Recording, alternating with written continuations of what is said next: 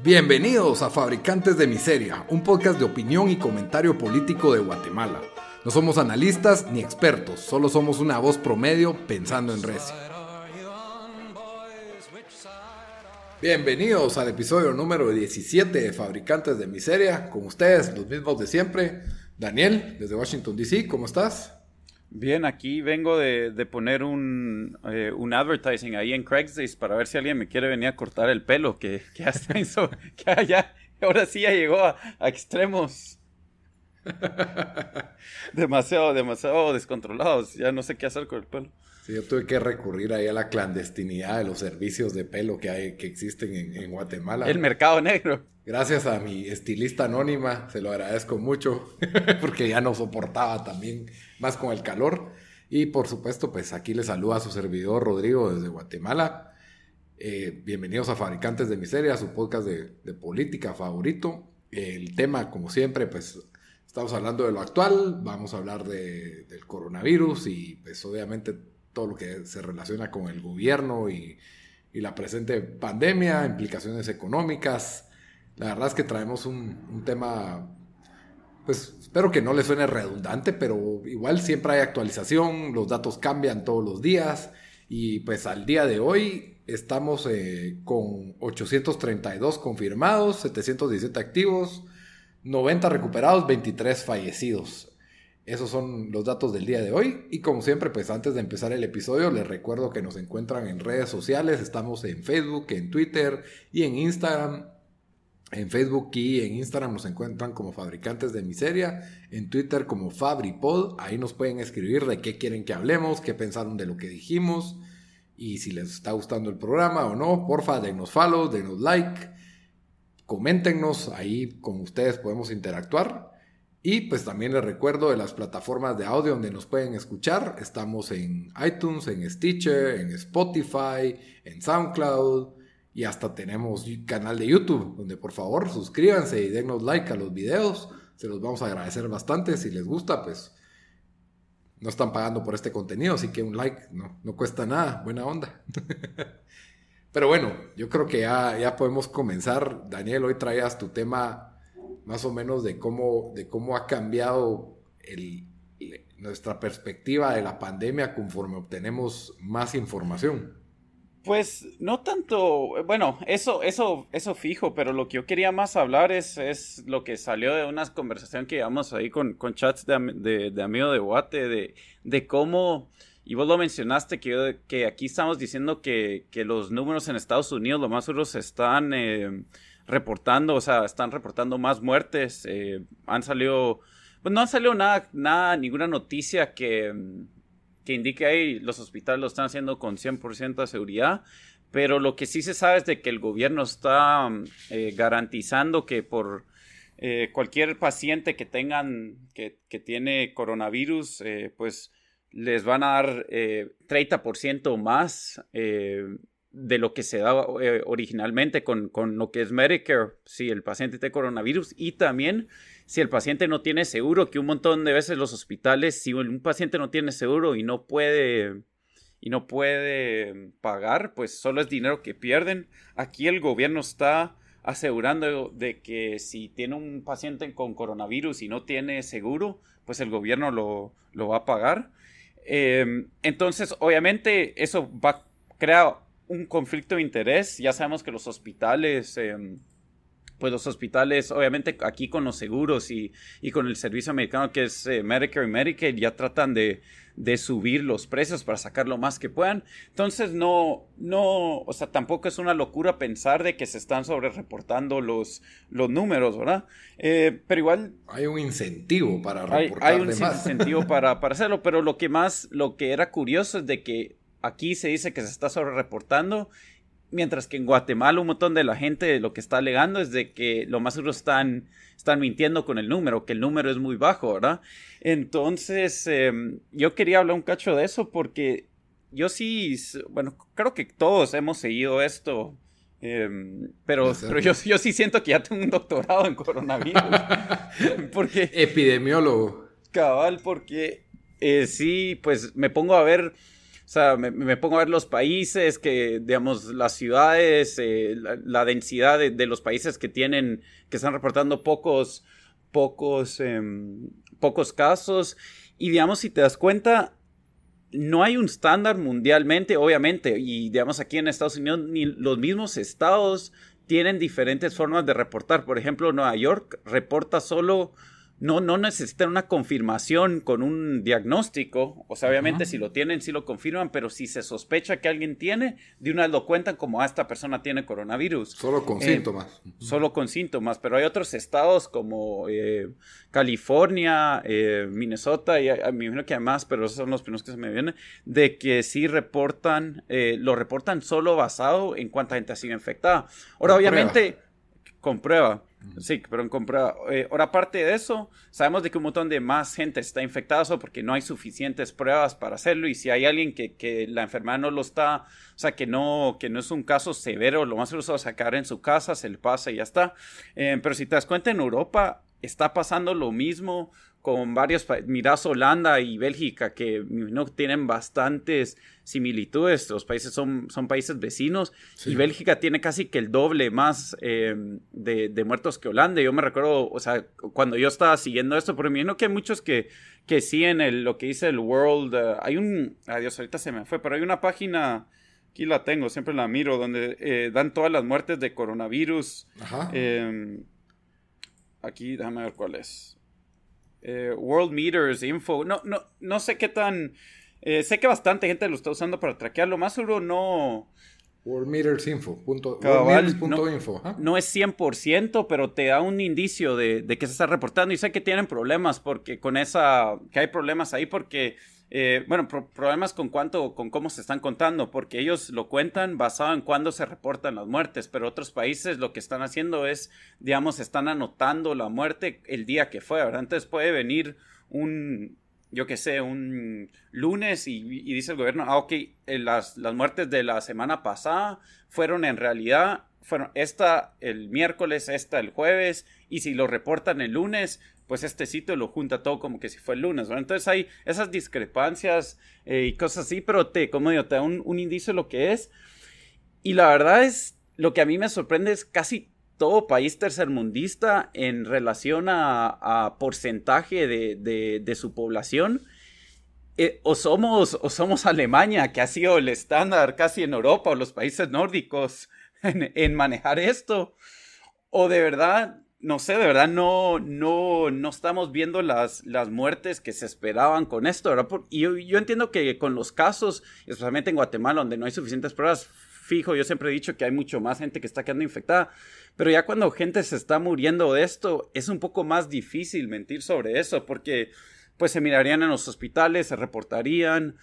Entonces, eh, más definitivamente no hemos tenido, no hemos llegado a, o no hemos tenido así tipo Italia o España. O sea, no puedes esconder una situación de saturación del, sistema hospitalario en que tenés que sacar a pacientes del intensivo para que se mueran básicamente para salvar a otro, ¿me entendés? Eso solo se ha dado en esos países y no se ha dado, con excepción de Ecuador, que lo que tenían ellos era problema para la logística de los cadáveres, de, de recoger cadáveres, lo cual pues te da un indicador de que las cosas están mal, ¿verdad? o sea, sí, y en los hospitales ya no están aceptando gente. Y fue en Guayaquil, más que todo, si no estoy mal. Sí, en una región de Ecuador, en Guayaquil y Guaybas, creo que se llama esa región, se me, fue el nombre ahorita. En Guatemala, si bien mucha gente está cuestionando los números del gobierno, hay rumores de que aquí a todos les ponen neumonía y que nadie quiere aceptar que tienen coronavirus, que no se están haciendo suficientes pruebas. O sea, eh, Sí, es cierto, no se están haciendo suficientes pruebas, cada vez se hacen más, eso por lo menos es algo... Pero eso solo te da más que todo el, número de gente infectada, pero cabal, o sea, lo de muertes yo creo que sí sería más un poco difícil. Em, sí, o sea... Mentir sobre, ¿me entendés? O, o, también lo que, lo que me parece raro es, es o sea, mirás bueno, uno dice, ah, Rusia tiene más de 100.000 infectados, pero tan pocos muertos, especialmente compararse cuando se comparan por, por millón de, de, población, ¿verdad? O sea, porque eso así es como lo están comparando con, con, con bastante, eh, con bastantes países de América. O sea, mira, pues Rusia, Rusia, eh, muertes por cada millón de, de, ciudadanos o de población solo tiene 12, a comparación de 235 de Estados Unidos o de 460 de Inglaterra o incluso de 89 de Alemania. O sea, lo que te pues. lo más, pero uno dice, ah, ok, es Rusia, es Putin, lo más seguro están no inflando los números, pero bajando los números, ¿verdad? Correcto, ajá. Pero a cierto punto no creo que todo país tercermundista, o sea, estaría de... Eh, ajá.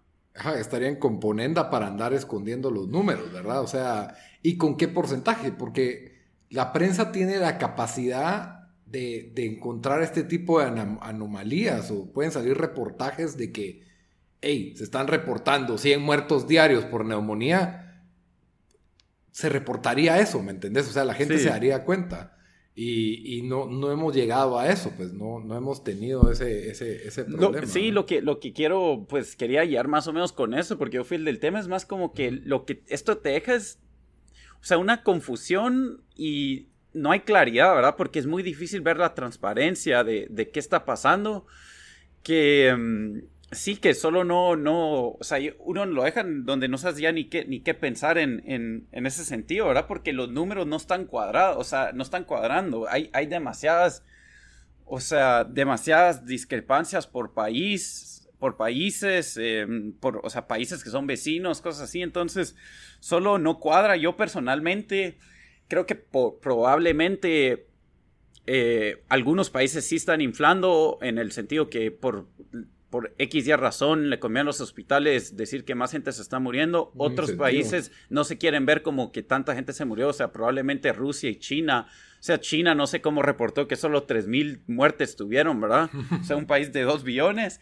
Em, y tal vez algunos países van a querer también, o sea, países pobres van a querer reportar menos para que la población no, no, no tenga tanto miedo, pero, pero sí me parece, o sea, es, es, sí, no sé, o sea, va a ser fascinante leer en uno o dos años cuando empiecen a salir reportajes y estudios más de esto, pero, pero ahorita es, es sí, no sé, o sea, lo, lo que te deja, lo que te deja, eh, eh, o sea, te deja en duda un montón de lo que uno está, está de la información que hay, ¿verdad? Que, que uno lee. Aquí el argumento que se utiliza es, bueno, primero que a Yamatei le están tirando por ser obviamente siempre el siervo de los empresarios y el CACIF, y que entonces la, pues, la teoría de conspiración es, él quiere marcar números bajos para que podamos abrir lo más pronto posible.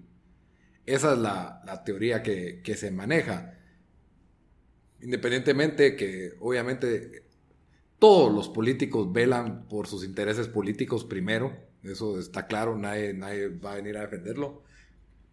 Yo creo que si hay un nivel donde no se podría esconder la cantidad de muertes. Está bien, no estamos detectando los, lo suficiente, pero pregúntenle a, la prensa de Estados Unidos o a varias personas en Estados Unidos si creen que la cantidad de exámenes que están haciendo a diario son suficientes. No, o sea, la gente ya está pidiendo Dos millones de exámenes diarios en Estados Unidos. Aquí en Guatemala, ¿cuántos quieren? O sea, quieren examinar a los 17 millones de guatemaltecos para entonces llegar a la conclusión de a quién encerrar y a quién no. Y eso ya no se puede. Cuando nosotros hablábamos hace, no sé, cuatro episodios de que, o cinco tal vez, que la clave era pruebas, pruebas, pruebas, esa etapa ya pasó porque ya, ya hay contagios comunitarios. O sea, y ahorita, por ejemplo, salió en las noticias de que se contagió una persona del banco, de un banco, otra de un supermercado, y e, e, las mismas empresas mandaron su comunicado.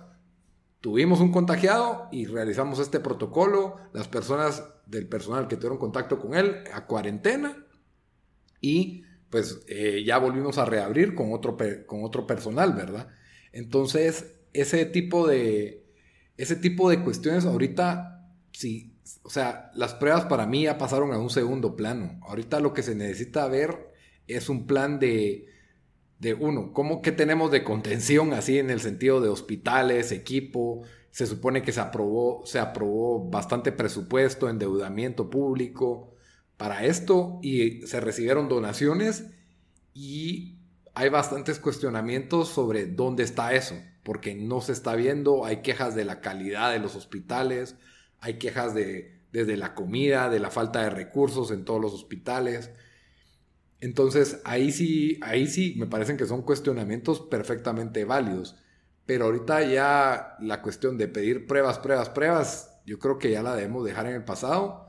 Y lo que necesitamos es, bueno, ¿qué equipo tenemos para atender a los enfermos? Porque hay que aceptar que ya no lo podemos detener.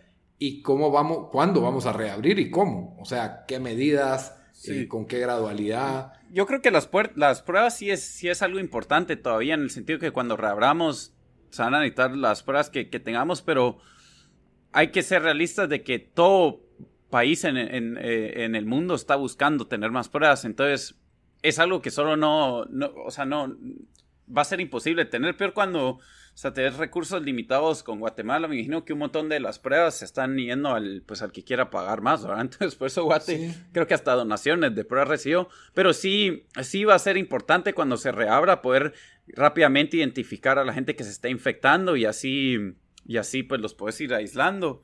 Pero, pero sí, o sea, no, creo, que creo, que no, no es algo que, que debería ser todavía como tanto el enfoque, porque igual ya sabemos que pues hay mucha más gente infectada de lo que es. Es más, a mí me importaría más saber, eh, tener pruebas anticuerpos para saber cuánta gente, para saber cuánta gente ya lo ha tenido, ¿verdad? Que nos daría un mejor indicio de, ok, si 20% de la población es infectada, 15, 10, Em, han habido ya bastantes pruebas. Creo que Nueva York, la ciudad de Nueva York, ha tenido el 25% de gente que, o 20, perdón, 20%, 20 de, de, sus ciudadanos han estado infectados en un, un examen, que, una, un, un, estudio que se realizó hace dos semanas. El estado de Nueva York dijeron que 13% ha estado infectado y, y bueno, así han salido muchos. Han ha habido un estudio en, en, en Los Ángeles que enseñaba también unos mucho más altos. Eso tal vez creo que nos serviría más a estas alturas ya.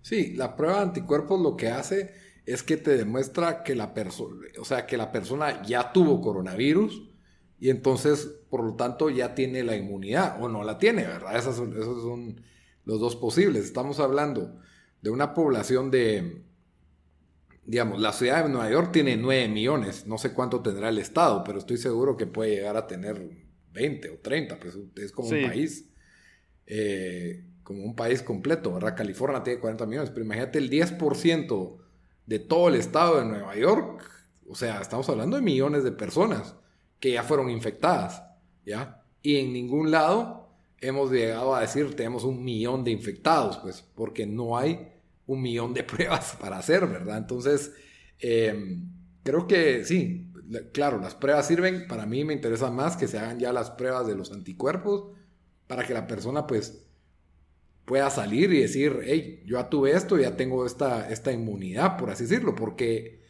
la prueba del coronavirus, si te sale negativo, solo estás tranquilo que no tenés, pero no, no implica que no te pueda dar, ¿verdad? Sí. Entonces, eh, me parece una prueba menos, menos eficiente. Siento que con la otra estás matando ya dos pájaros de un tiro y lo puedes hacer un muestreo de la población para obtener una idea de qué tanto, qué tanto riegue hubo de la, de la enfermedad, ¿verdad? Sí, sí. Entonces, pues, esas, eh, para mí, ya la presión debería ser para esas pruebas y hay que ir, hay que ir evolucionando y, los planes de, de reapertura, ¿verdad? Y lamentablemente, mucha gente aún se opone a la reapertura. Creo que ese, ese tal vez debería ser un mini tema ahorita, ¿verdad? Medio improvisado, pero hay gente que se está oponiendo a que no, nos quieren matar o eh, no les importan las vidas, solo les importa el dinero. Creo que hemos nosotros sobremachacado con el tema de que la economía es parte de la vida, ¿verdad? Y que encerrar a estas personas prácticamente sería matarlos por, de hambre. Sí, ya lo estamos viendo en Guate, ¿no? En Guate tenemos una abundancia ahorita de banderas blancas. Eh, que el presidente se atrevió a decir que eran acarreados, muchos de ellos. Sí, o sea, eh, que, sí, la verdad, ofensivo casi eso, cuando, o sea, decir eso. Totalmente, porque es, ajeno a la realidad. O sea, como que si en Guatemala no hubieran pobres todos los días, como para que no estuvieran peor ahorita, pues. Sí, em, y, y, lo que esto está demostrando es ya la...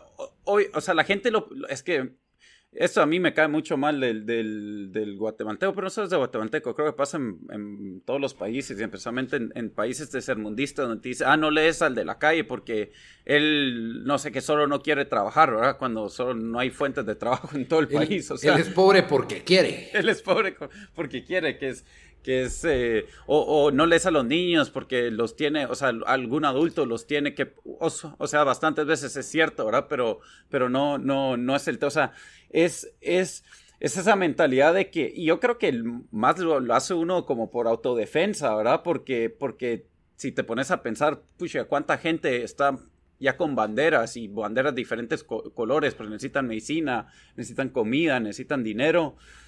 Eh, sí, lo que, o sea, e, e, es, sería, sería como que darte cuenta de una realidad bastante, bastante mala, ¿verdad? Bastante grim, como, como se puede, como, como dirían, eh, eh, pero sí, sí, no sé, es, es, como el, el, pensamiento eso de es pobre porque quiere y miren, solo para que se den, para mí, si sos una persona, hijo del dueño de Cementos Progreso, de tío, y desperdiciaste todo tu dinero en drogas y ya no te queda más dinero y te cortaron de la herencia y entonces estás mendigando para sobrevivir. Ese fue pobre porque quiere, pero ese es un caso.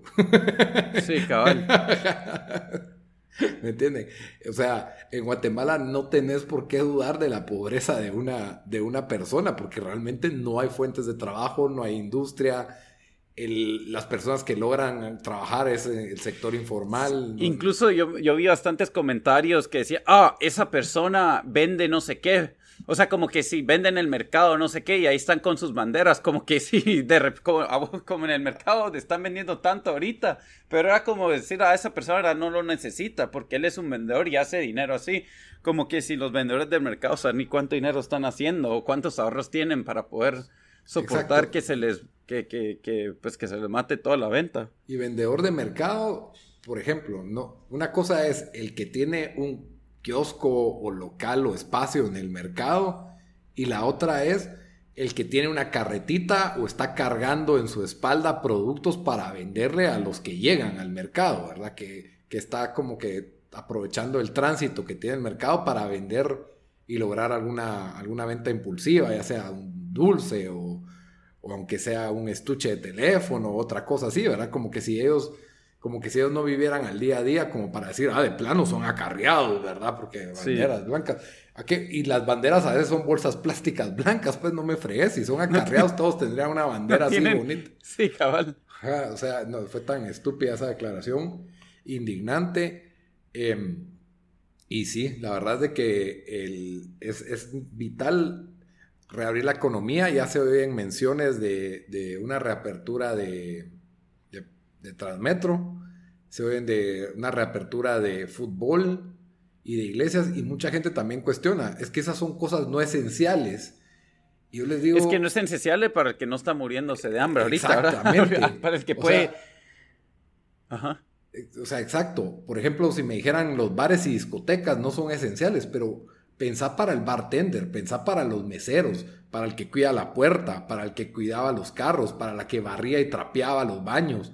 O sea, estas son personas que estaban prestando sus servicios y que de esto vivían y comían y de repente de la noche a la mañana se quedan sin trabajo y ahora decirle a ellos, ah, sí, tú, donde lo que tú trabajas no es esencial, solo porque para otra clase social, pues es un pasatiempo o es algo banal, ¿verdad? Tal vez es algo que... Una, una, una clase social que usualmente vive día a día prácticamente, ¿verdad? O, semana a semana o mes a mes si están un poco mejor, pero la realidad en nuestros países hay gente que no, si no consigue lo, suficiente, lo que, o sea, si no gana hoy lo que necesita, mañana no come o solo come una vez al día. Sí, y estos eventos como las, por ejemplo, las misas, las, iglesias evangélicas, los estadios, van a las entradas y salidas de esos lugares, hay toda una economía construida alrededor de ellos. O sea, a las salidas hay quien vende candelitas, hay quien vende dulcitos, hay quien vende figuritas, en los estadios camisolas, hot dogs, cerveza, o sea, todas estas personas ahorita tuvieron que ver qué hacían con su mercadería y tal vez conseguir mascarillas o desinfectante y andar viendo cómo lo venden en la calle, pues no, que, no es una adaptación fácil, si es que pudieron hacer eso. pero tenían ya un, ingreso más o menos fijo, ¿verdad?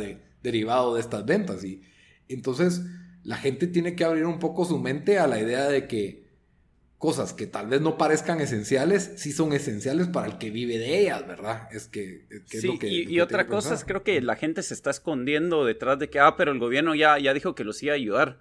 Eh, que por eso hasta más sorprende ahí lo que dice Yamatei, porque la verdad, el gobierno prácticamente, según, según entiendo, según hemos leído, o sea, no han logrado ni, ni, ni dar un casi, no sé si su totalidad, pero gran parte de los pagos que se iba a la gente que lo necesita, que igual entre ese grupo que, se supone que lo necesitan, están excluyendo a todo, a todos vendedor del sector, a toda la gente del sector informal, em, por cómo lo, por, por cómo estaban midiendo eso.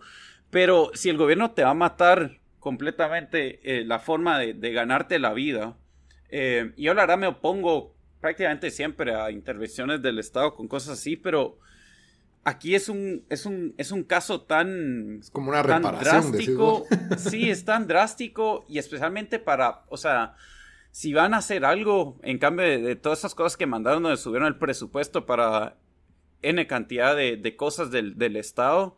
Em, mínimo dale al que, al que más lo va a necesitar, ¿verdad? Y, y esos mil quetzales igual no van a ser ni suficiente y, ni eso se le está dando. Entonces, em, Sí, lo único que se ha repartido fueron las cajas con víveres, los cuales estoy seguro que para una familia han de alcanzar para una semana, sin mucho dos. Y saber si le está llegando a un montón de familia que te vienen en departamentos así aislados, en, en, en, bueno, en, áreas aisladas, o sea, que, de verdad creemos que el, que el gobierno de Guatemala es capaz de, hacer eso, o sea, si todo lo que hacen lo hacen mal, que, que va a poder repartir eso de una forma eficaz o, bien hecha. O sea, te parece que en algunos lugares hasta los mismos trabajadores del gobierno están vendiendo esas cajas. Puede ser, pero mira, diga, asumamos que se ha hecho bien, asumamos que las cajas se hicieron rápido, asumamos que las cajas se están yendo a personas que realmente lo necesitan. Creo que no hay caja suficiente para ayudar a todos, pues, no, o sea, por más de que se haya hecho bien la repartición, yo no, no sé si se hizo bien o no, lo, uno puede ver fotos donde están los soldados metiéndose en colonias marginales, dando cajas a la gente.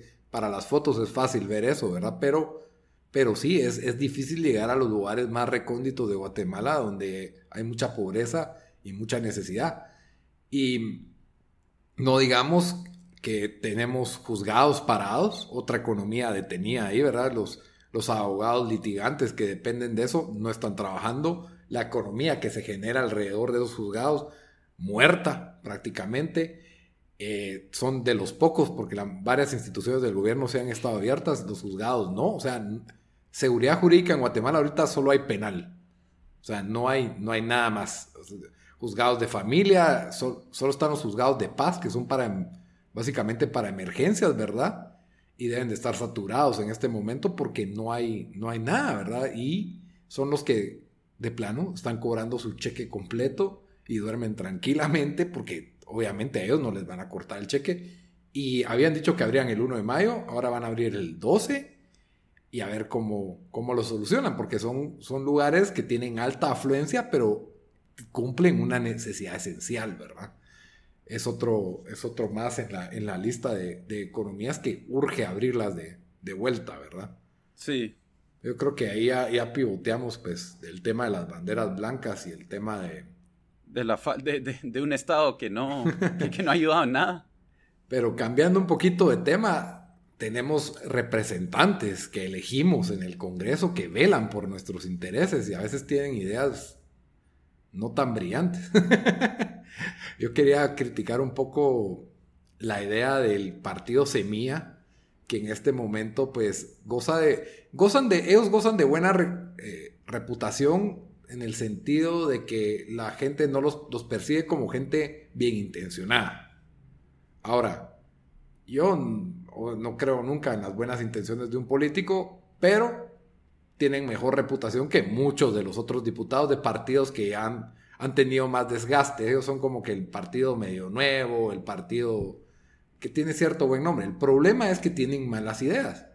Y la idea que planteaba el diputado Samuel Pérez era la idea de un nuevo impuesto, porque justo lo que necesita una mala economía es más impuesto. economía que, que se está, que, que, que, como decís, está siempre en recesión y que ahorita está en picada cuando, eh, eh, sí, cabal. Sí, en, en economías como Alemania, dijeron, bueno, restaurantes y bares, vamos a reducirles los impuestos porque queremos que esta industria florezca. En Estados Unidos se aplazaron, eh, aquí los impuestos el, en abril es cuando tienen que pagarlos, lo aplazaron hasta julio. Aquí no aplazaron, parece que ahora sí van a aplazar, pero querían cobrar el próximo mes, ¿verdad? Garantizarse el próximo pago. Y ahora no se vienen con una iniciativa, después de que ellos estaban, está bien, le tiraron basura la idea de los 100 años de extensión fiscal, entiendo que 100 años era una exageración y que había problemas con esa ley. Ah, no, agarremos el lado opuesto crezcamos, ayudemos a la economía cobrando un impuesto adicional, después de que ya hubo endeudamiento y ampliación de presupuesto, porque eso no alcanza, necesitamos exprimir más al pueblo. Ahora, muchos me van a criticar y decir, no, es que es un impuesto a la clase alta, que solo es el punto uno de la población guatemalteca. Si no estoy mal, el criterio que él quería plantear era que los que ganaran arriba de 60 mil quetzales, ya sea por su empresa, o por su salario, ¿verdad? Pagaran un impuesto extra por esto. Y mucha gente dice, a mí no me va a afectar porque yo no gano arriba de 60 mil quetzales y los más pobres tampoco porque ellos no ganan arriba de 60 mil quetzales. Solo les va a afectar a estos ricos que nada les cuesta pagar los impuestos. Ahora, a ellos les va a costar, o sea, no estoy diciendo que se van a quedar sin comer por esto, pero ¿qué hace el empresario cuando tiene más gastos? tiene que subir sus precios o tiene que prescindir de otros gastos. Entonces, tarde o temprano, en los aumentos de impuestos, sea a la clase social que sea, y entre más alta es, siempre se traduce para costos más altos para las clases de abajo. Entonces, por ejemplo, la gente se está quejando de que el súper ahorita está más caro. Pues puede ser, porque hay alta demanda y al mismo tiempo tienen que ahora costear el transporte de todos sus trabajadores, tener siempre desinfectante, solo pueden tener 100 al mismo tiempo, tienen que tener dos tipos de turnos, tienen que tener más protocolos de seguridad, tienen que tener mascarillas para sus trabajadores, agregaron, en algunos supermercados agregaron como que al, cajero le pusieron una como caja enfrente para que uno no, no tenga Sí, aquí también hicieron eso en restaurantes, bueno, sí, en, sí, en restaurantes, cuando vas a traer la comida. Ah, pues sí, entonces entonces son gastos. ¿Y, qué hacen las empresas? Lo van a agregar a sus productos, sus productos van a crecer. ¿Qué pasa cuando le pones este tipo de impuestos a las, a las empresas o a las personas que generan más de 60 mil? Van a ver cómo se lo cobran al consumidor, ya sea a través de subirle a su producto o subirle a su servicio o prescindir de algún trabajador o reducir algún gasto o reducir algún costo. Siempre lo para pagando la clase de abajo.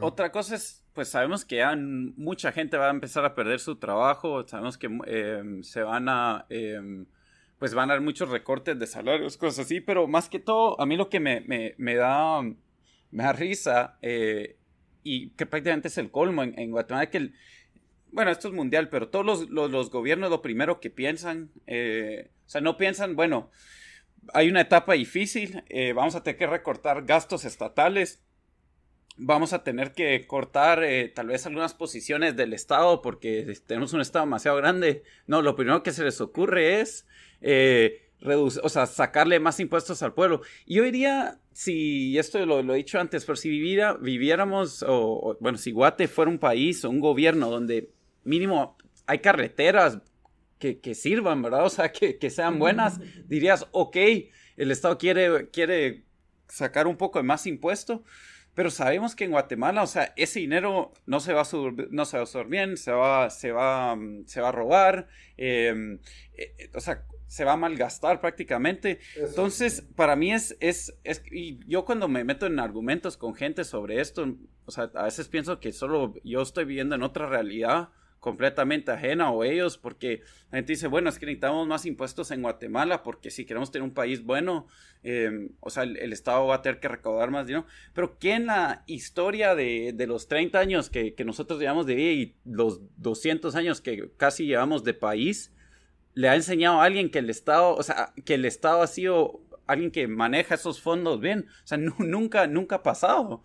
Yo creo que debe ser el Estado el primero que, que enseñe, ok, o sea, sí están usando esos fondos bien, o sea, sí, mirar las cortes es un chiste, ahorita que estamos en, en, em, en esta crisis, em, no, no, se ha podido ni ayudar a la gente más, más vulnerable, em, entonces es encima de todo, ¿verdad? E, e, encima que es un país que, que, que, no produce el Estado bien y te quiere quitar más todavía. Es, eh, es absurdo, la verdad, y, y, pero es, es la tendencia que siempre hay, ¿verdad? Que el, que el Estado nunca, nunca va a pensar, o los gobernadores nunca van a pensar en, hey, eh, deberíamos tal vez cortar uno de nuestros gastos de nuestro lado, pero no, es, vamos a ver cómo le podemos quitar a, a todos los demás cuando es un, cuando, como vos dijiste, en todo el mundo están viendo cómo se lo hacen más fácil a, a, los negocios. Incluso estados o países que uno diría tienden irse más hacia la izquierda y, tener más regulaciones, más impuestos. O sea, hasta ellos están quitando regulaciones para que los restaurantes puedan tratar de vender más en, en, Los Ángeles. Por un tiempo, un, unos, eh, eh, no sé si eran de, unos eh, city commissioners, no dejaron que se vendieran, porque lo, los, un montón de restaurantes cuando no tenían que Obviamente cuando no les está entrando suficiente ingresos, lo que se les ocurrió es empezar a venderte como que paquetes de comida ya, o sea, verduras frescas y cosas así, ¿verdad? y rápido, rápido, rápido, un gobierno local decidió no dejar eso. A los tres días como que la presión fue demasiada, donde ya lo dejaron. Pero lo que digo es de que están viendo cómo se lo hacen más fácil porque saben de que estos son tiempos difíciles para todos. O sea, a menos que seas el dueño de Amazon y de un poco de otras empresas, nadie, nadie se está salvando de esta, ¿verdad? Entonces, eso te enseña más, no están las prioridades del Estado y, y, pues cómo, cómo operan, ¿verdad? Y la, la, mentalidad con que nos, con que nos gobiernan. Sí, o sea, el Estado es como, como un hombre obeso, gigante, que está, que solo come y come y come y, y te mira a ti flaco y te dice deberías de comer ensaladas. Eso es lo que siento yo que es el Estado, ¿verdad? O sea, eso, deberías de comer ensaladas porque así está mejor y, dame, dame, tu comida, ¿verdad? Porque realmente tenemos ministerios ahorita que podrían catalogarse como no esenciales, no sé, cultura y deportes, ¿verdad? Tal vez no, no, ahorita que no está teniendo actividad, y ahí están cobrando todo su cheque parejo. Mientras que en empresas grandes, multinacionales, está, por la baja de ventas, por la baja de ingresos, están pidiéndole a sus empleados, miren, tenemos que recortar salarios. O despedir de una vez. O las dos. o las dos. Ajá, todo paquete. Entonces está pasando todas las cosas. Y a esto agregarle de que encima tenés un montón de sindicatos y, del, del, Estado que ya están pidiendo bono por... por bono de riesgo. Por, de riesgo. Cuando, o sea, todos los mensajeros que han salido ahorita que porque hay más demanda de, de, ¿verdad? de venta de productos en línea, incluso en Guate. O sea, qué bueno de riesgo tienen ellos, ¿verdad? O, cuánto empleado no hay en, en, en las tiendas que, que, se la están, pues se la tienen que jugar. O sea, es, es, sí, es, es ridículo, la verdad. Sí, y, y, muchas veces la gente dice, no, es que miren los, los sistemas europeos, ellos cobran altos impuestos y por eso tienen altos altos estados. Usted obtiene el estado que usted está pagando. Aquí pagas bajos. Y no funciona así. Ok, primero necesitamos quién cree la riqueza y después ya pueden pensar en andar cobrando. Pero si le cobramos mucho a la poca riqueza que tenemos, nunca vamos a tener el estado que queremos. O sea, ese es el problema. O sea, los impuestos son proporcionales a las riquezas que tenemos. Eso, eso es lo donde. Eso y, y, bueno, igual, o sea, aunque los, o sea, vino que, que enseñen que puedan gastar ese dinero de, de forma efectiva. O sea, miren, miren el IX, miren cualquier institución del gobierno, miren, o sea, todo es un, en, Guatemala es, es un, un, es un estado cuasi fallido, un quasi failed state, siempre digo yo, porque... La mayoría de presupuestos son solo para mantener la, la, la rueda girando, o sea, solo son para planillas y, y ya, de las cuales hay plazas fantasmas, de las cuales todos ganan mucho más que lo que gana un trabajador que hace las mismas funciones en el sector privado, todos ganan más por hora y aquí mini segmento, pero vimos la nota que salió de la municipalidad de Villanueva. Señor, el alcalde hizo 100 mil quetzales este mes, cuando su salario base es 30 mil. ¿Ya? Entonces, y, y de ahí no solo fue él, sino que los sindicales que se les llama, ¿verdad? No, son, no tienen que ver con sindicatos, sino que son los elegidos por otro partido, que son como, aliados o auxiliares de alcalde que ni siquiera son los auxiliares, pero no sé qué hacen realmente en la municipalidad. Todos ganaron arriba de 60 mil quetzales en un mes. Esto es una municipalidad y es una de las grandes de Guatemala.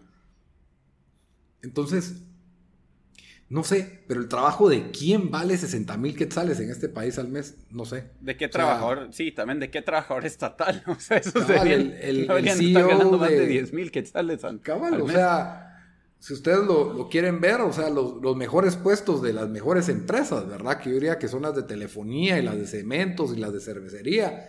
Ellos tal vez tienen puestos con, esos, con, con ese dinero.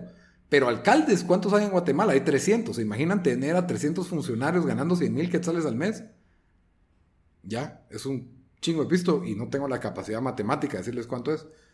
Pero bueno. y eso aparte de todo, de todo, de todo más lo que, lo que se roban o todo tipo de corrupción y plazas Sí, fantasmas que ellos en deben la- tener encima de eso y contratos, ¿verdad? En la Sí. misma nota salió como la municipalidad de Villanueva, en varios eventos para compra de trajes, desinfectantes y alcohol, habían proveedores que lo tenían más barato y de otras marcas y de hasta mejor marca y con entrega más rápida y no les dieron el contrato a ellos, sino que repitieron a la misma empresa en tres contratos distintos.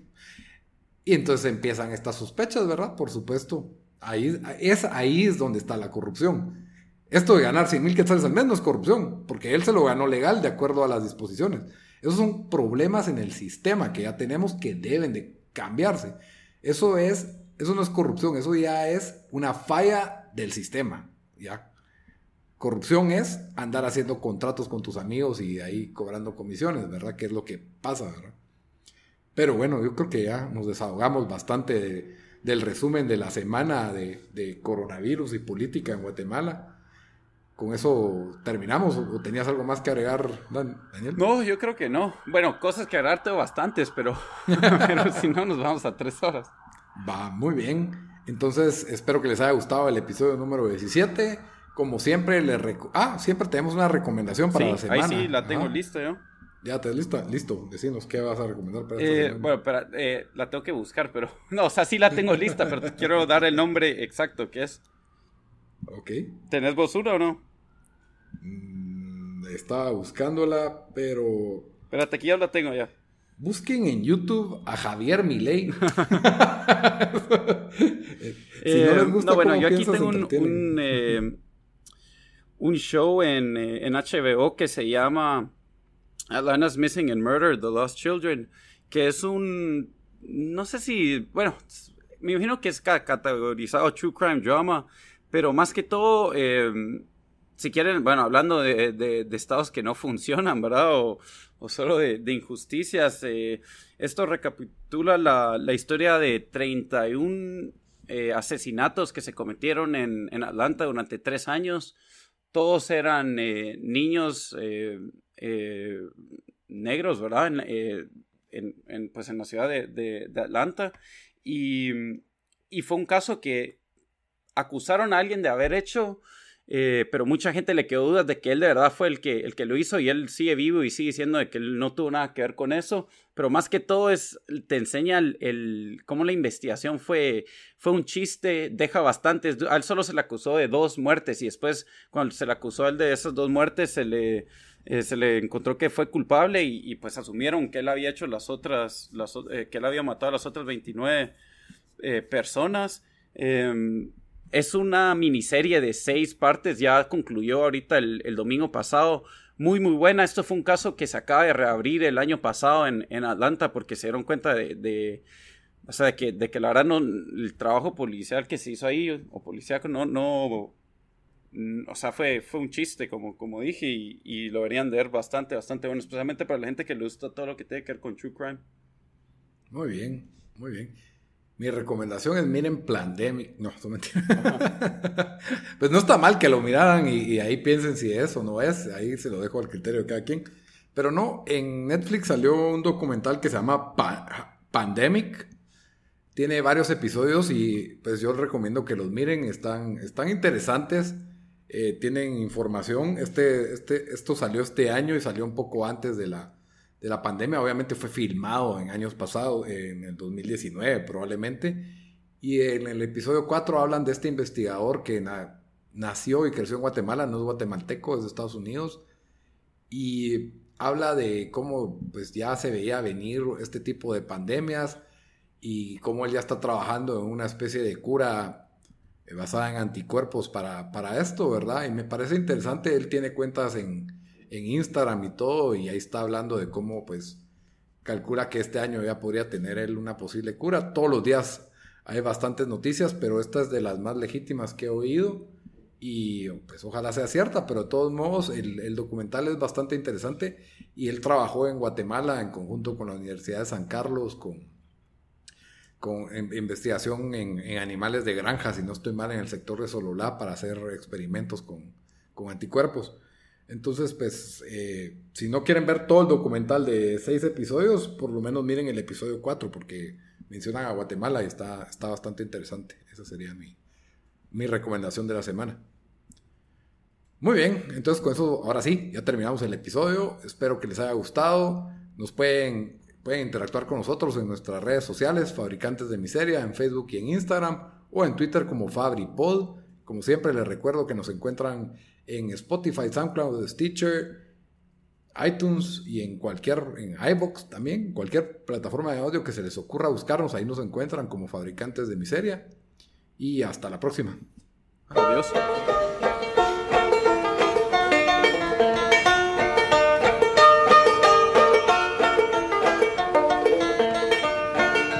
Which side are you on, boys? Which side